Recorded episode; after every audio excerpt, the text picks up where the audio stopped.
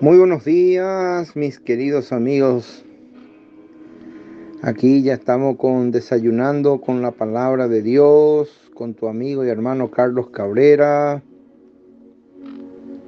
Así que no había entre ellos ningún necesitado, porque todos los que poseían heredades o casas las vendían y traían el precio de lo vendido y lo ponían a los pies de los apóstoles y se repartían a cada uno según su necesidad. Hechos capítulo 4, versos 34 y 35. El título de nuestra meditación es Ananías y Zafira.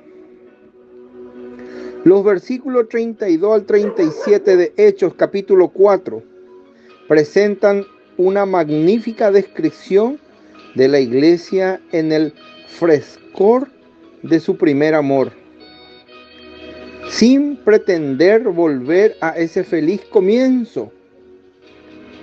Esforcémonos en manifestar el espíritu de aquellos tiempos al poner a un lado nuestro egoísmo para así aprovechar todas las oportunidades de dedicarnos a nuestros hermanos, aquellos que tenían una posesión, la vendían y la daban el dinero a los apóstoles para ayudar a los necesitados. En Hechos, capítulo 5, verso 1 al 11, leemos que Ananías y Zafira también vendieron un campo guardaron una parte del dinero para ellos y llevaron el resto del dinero a los apóstoles. El pecado que habían cometido no era el haberse quedado con una parte del dinero, sino el haber querido hacer creer que habían entregado toda la suma. El espíritu de imitación y el deseo de darse una apariencia de piedad llevaron a Ananía y Zafira a mentir. Pedro lo reprendió con una santa indignación y enseguida la mano de Dios los alcanzó y murieron.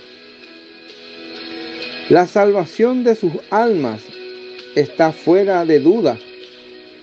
No se trata aquí de la suerte eterna, sino de la manifestación del gobierno de Dios sobre los suyos.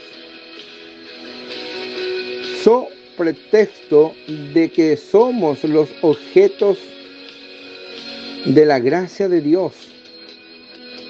No pensemos que por ello Dios tenga el pecado menos en error, horror.